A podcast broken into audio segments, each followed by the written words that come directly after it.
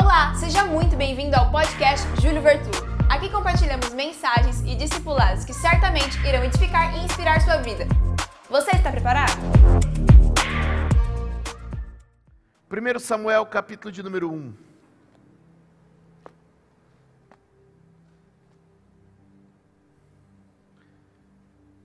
Meu Jesus. Fogo está pegando aqui. Os próximos dias vão ser dias de grandes milagres no meio da igreja. Só que você tem que descer essa chama acesa. Posso ouvir um amém? O capítulo 1 conta a história de Ana, Eucana, sua família e o nascimento de Samuel. Quem conhece a história? Eucana era casado com Ana, porém Ana não tinha filhos. Ana vivia um conflito imenso na sua vida por não ter filhos. E o Eucana aparece diante de Ana com uma conversa que eu dou maior valor para esse cara. Mas muitas vezes esse tipo de conversa pode limitar a gente. Como assim? Verso de número 8. Pega aí você em casa. Eucana, seu marido lhe perguntava: Ana, por que você está chorando? Por que você não come? Por que você está triste? Será que eu não sou melhor para você do que dez filhos. Pô, que baita marido, hein, gente? Pô, o marido chegar para a mulher e falar um negócio desse aqui, eu não te sou melhor do que dez filhos. Meu Deus. Mas esse cara era mesmo, ele dava porção dobrada, ela pedia cem, ele dava duzentos, ela pedia mil, ele dava dois mil. Ele queria uma bolsa, ela dava du ele dava duas. Ela queria um sapato, ele dava dois pares. Põe a mão na cabeça do teu marido, irmã. Põe a mão na cabeça desse homem, ora nele, ora nele, ele precisa de oração, muita oração.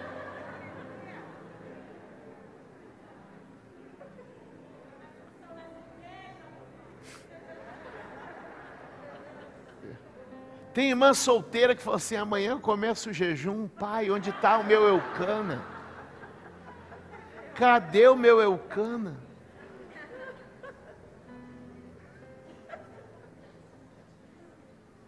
Mas, gente, olha aqui.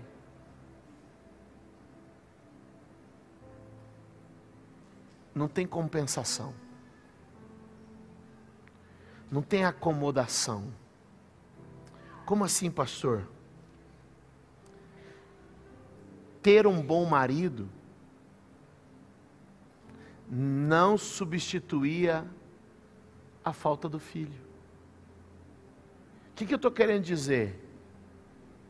Seja grato pelo que tem, mas não permita que uma parte boa da sua vida te faça aceitar uma parte que não vai bem. Quem entendeu? Porque às vezes a gente está se acomodando e dizendo: tá bom, eu não tenho filho, mas tenho um marido que é bom demais para mim. Tá bom. Poxa, não tem dinheiro, mas estou com saúde.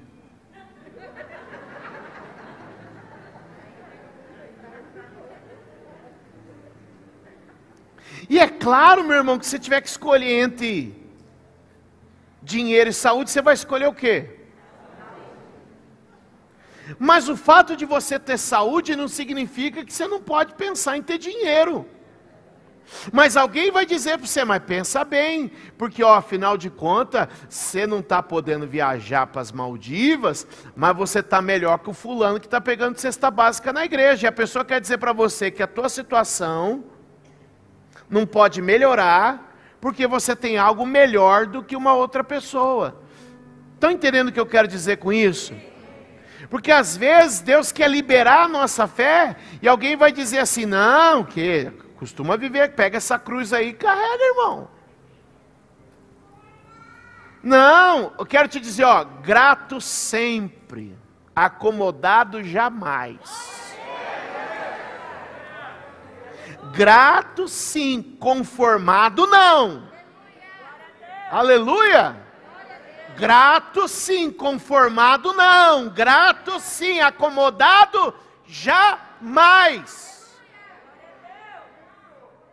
Quem está entendendo? Não, ô, ô Júlio, pensa bem. Você já está entre 5% dos pastores do país. 95% já está para trás. Você quer mais o quê? Dobrar, triplicar.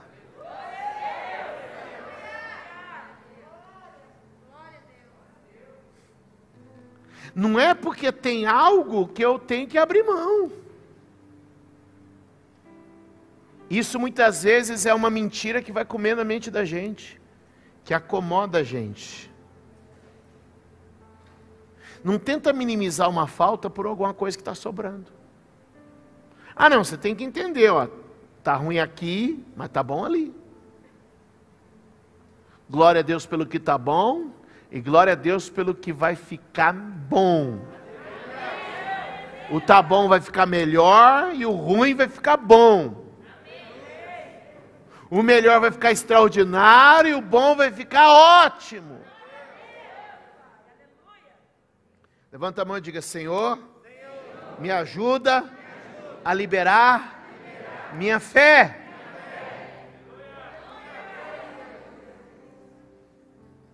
Segundo livro dos Reis, capítulo de número 4. Tem um crente aí?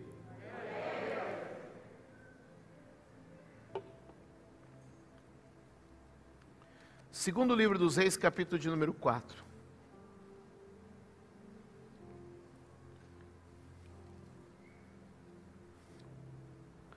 Vire para alguém e diga: não se apoie no que você pode, no que você tem, mas acredite que Deus vai te surpreender.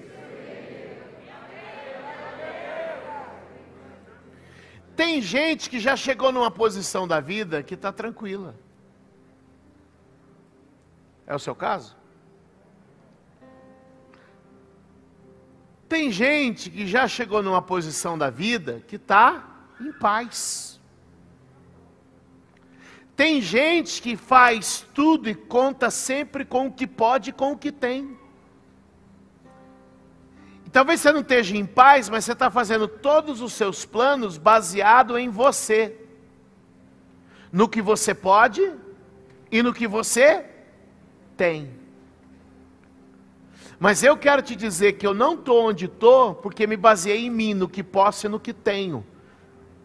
Mas só estou vivendo o que estou vivendo porque saí dos limites do meu poder, saí dos limites do meu ter e fui para um ambiente onde Ele pode, Ele tem, Ele é. Levanta a tua mão e diga: está na hora de viver além das minhas medidas. Você pode dar um aplauso ao Senhor aqui? Você pode dar um grito de glória a Deus aí? Você pode aplaudir forte ao Senhor. É tempo de liberar a nossa fé.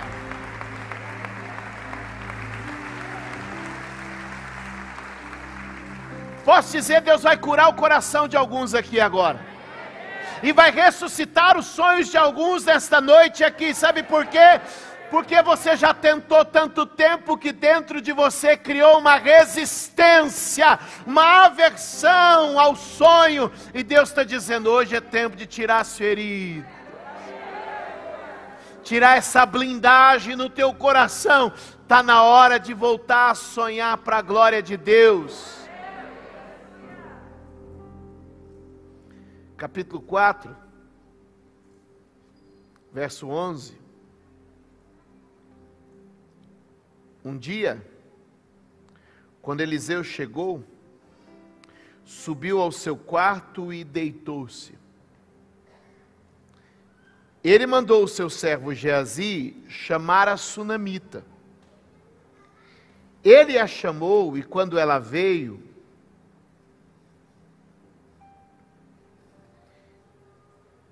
Eliseu mandou Geazi dizer-lhe: Você teve todo este trabalho por nossa causa.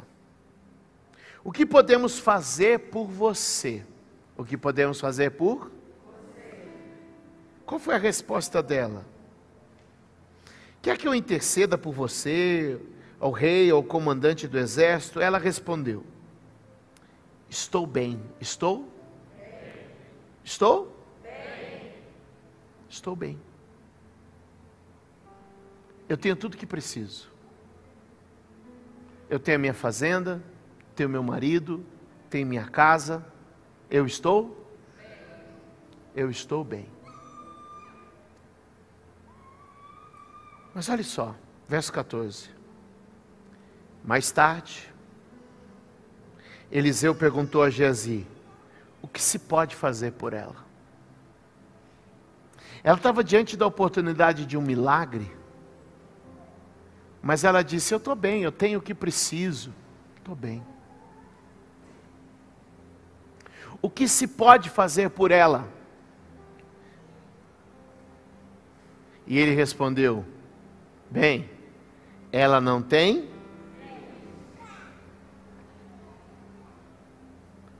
Verso número 15.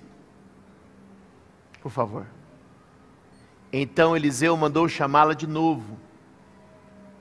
E disse a Geazi. E Geazi chamou e ela veio até a porta. 16. E ele disse: Por volta desta época, no ano que vem, você estará com um filho nos braços. Diga comigo que ela havia desistido, esquecido e não pedia mais. Alguém se identifica aqui? Deus estava cavando algo que já havia sido enterrado no coração dela. Ah, meu Deus. Ela fez o quê? Ela fez o quê? Não, meu senhor. Não iludas a tua serva, homem de Deus. Mexe com isso não. Eu já superei isso. Eu já abandonei esse sonho. Posso dizer o que o Espírito Santo falou comigo essa tarde? Tem muita gente aqui que bloqueou no coração alguns sonhos por causa de frustração. Tem muita gente aqui que bloqueou sonhos porque deu errado uma vez. Tem muita gente aqui que disse assim: não mexe aí não, pastor, não fala disso não, pastor. E Deus está te dizendo: ei, eu quero realizar o desejo do teu coração. Tira toda essa dor, tira todo esse medo, tira toda essa. Ah, eu estou profetizando essa noite Ela disse: não me ilude, não mexe com isso, isso é assunto superado. Eu já não estou pedindo mais, eu já não estou orando mais, eu não estou ligando mais, eu já deixei isso para trás. Não me lembra disso mais. Mas Deus está dizendo: ah, ah, eu tenho uma resposta para a tua vida, eu tenho um milagre para a tua casa. Ela já não falava mais do assunto, ela já não queria mais saber. Para ela aquilo já ficou distante, aquilo já ficou impossível. Mas Deus está cavando e está dizendo: ei, sonhos enterrados, projetos engavetados, desejos e projetos antigos, coisas esquecidas que o coração não quer mais saber. Deus está dizendo: esse é o ano, esse é o tempo, essa é a hora não limita o agir de Deus, não trava o agir de Deus, não barra o agir de Deus. Não diga, não, Deus aqui não toca, não, Deus vai entrar em cantos, em recantos. Deus vai entrar no passado, Deus vai entrar nas gavetas esquecidas, Deus vai entrar e vai mexer em papéis há muito não alcançados. Alguém para dar glória a Deus aqui.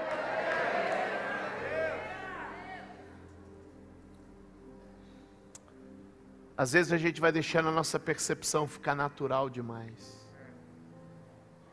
Às vezes a gente vai ficando na igreja, a gente vai acostumando e tudo vai ficando comum demais. E de repente na vida da gente, o próprio Jesus, o próprio Jesus, começa a, a ficar comum demais comum demais. Abre comigo tua Bíblia em Mateus 13. Nós vamos olhar esse texto agora. Hoje é dia de liberar a fé. Hoje é dia de liberar a fé. Hoje é dia de liberar a fé. Hoje é dia de liberar a fé. Aragia sode manalama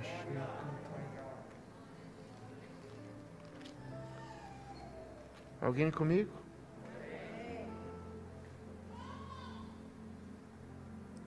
Mateus capítulo de número 13, verso 53. Quando acabou de contar essas parábolas, Jesus saiu dali Chegando à sua cidade, começou a ensinar o povo. Chegando à sua? Isso é importante. Começou a ensinar o povo na sinagoga. Todos ficaram admirados e perguntaram: De onde lhe vem esta sabedoria e estes poderes milagrosos? Não é este o filho do carpinteiro? O nome da sua mãe não é Maria? Não são seus irmãos Tiago, José, Simão e Judas? Não estão conosco todas as suas irmãs? De onde, pois, ele obteve todas essas coisas? E ficaram escandalizados por causa dele. Jesus estava na sua cidade, preste atenção nisso. E a maioria das pessoas daquele lugar havia crescido com ele, convivido com ele, jogado bola com ele, ido para a escola com ele. Era a sinagoga onde ele cresceu, era o lugar onde ele viveu. Para ele, Jesus se tornou uma figura comum.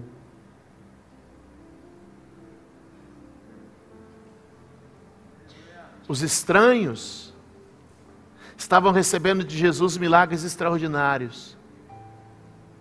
Mas os próximos, os de perto, os íntimos, não estavam recebendo Sua graça, porque Jesus se tornou comum demais, natural demais, corriqueiro demais.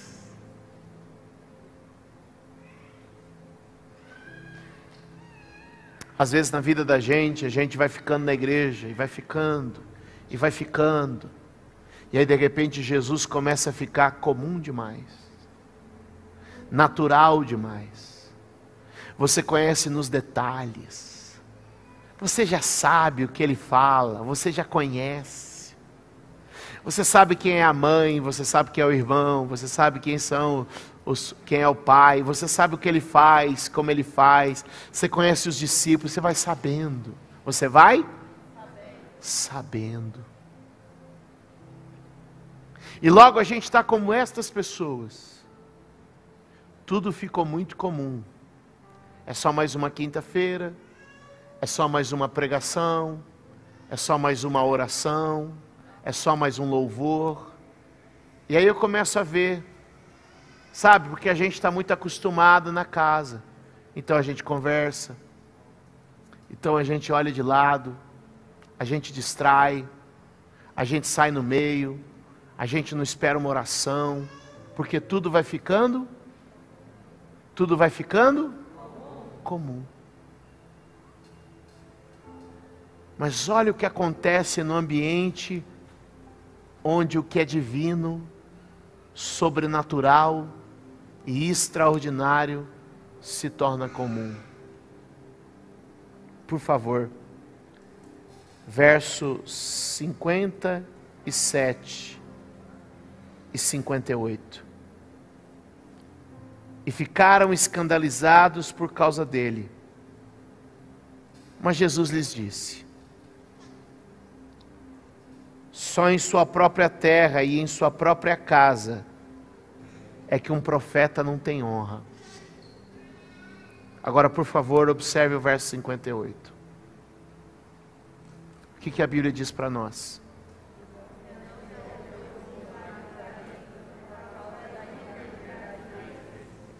Quem não realizou? Quem não realizou? E por que ele não realizou?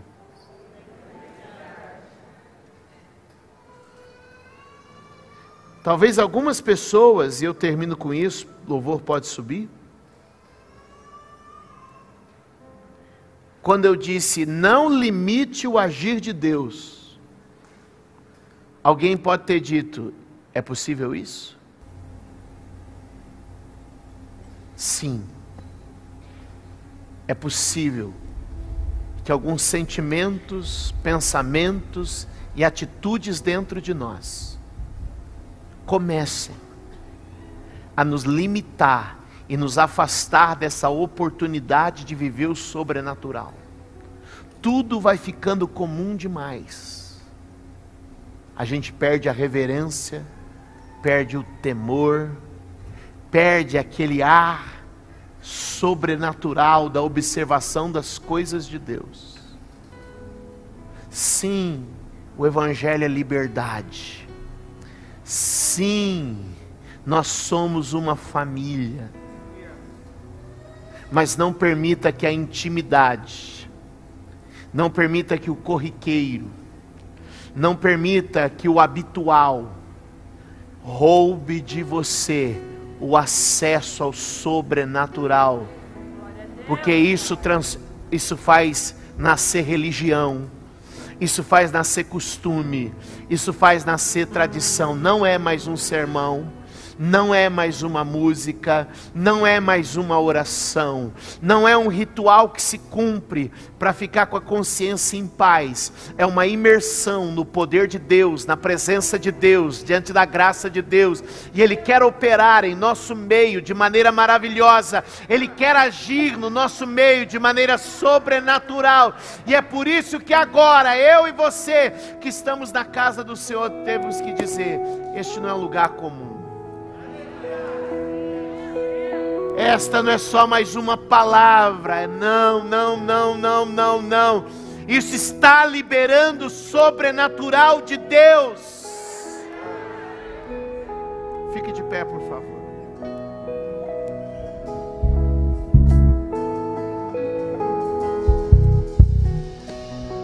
Levante suas mãos aos céus.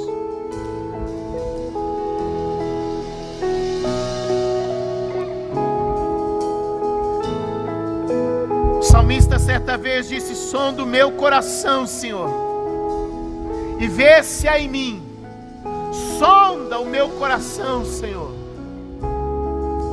dentro de mim corrige os caminhos, alinha as minhas veredas, Senhor. Levanta a tua mão ao céu e diga: Senhor, olha dentro de mim, e se há um sentimento, pensamento, postura que impede o teu agir nesta noite, retira, arranca, porque eu quero viver o sobrenatural. Quantos creem nisso, digam amém. Dê um aplauso ao Senhor. Libera a nossa fé, libera o nosso coração, libera a nossa vida. Obrigada por ouvir mais uma mensagem. Deus abençoe sua vida.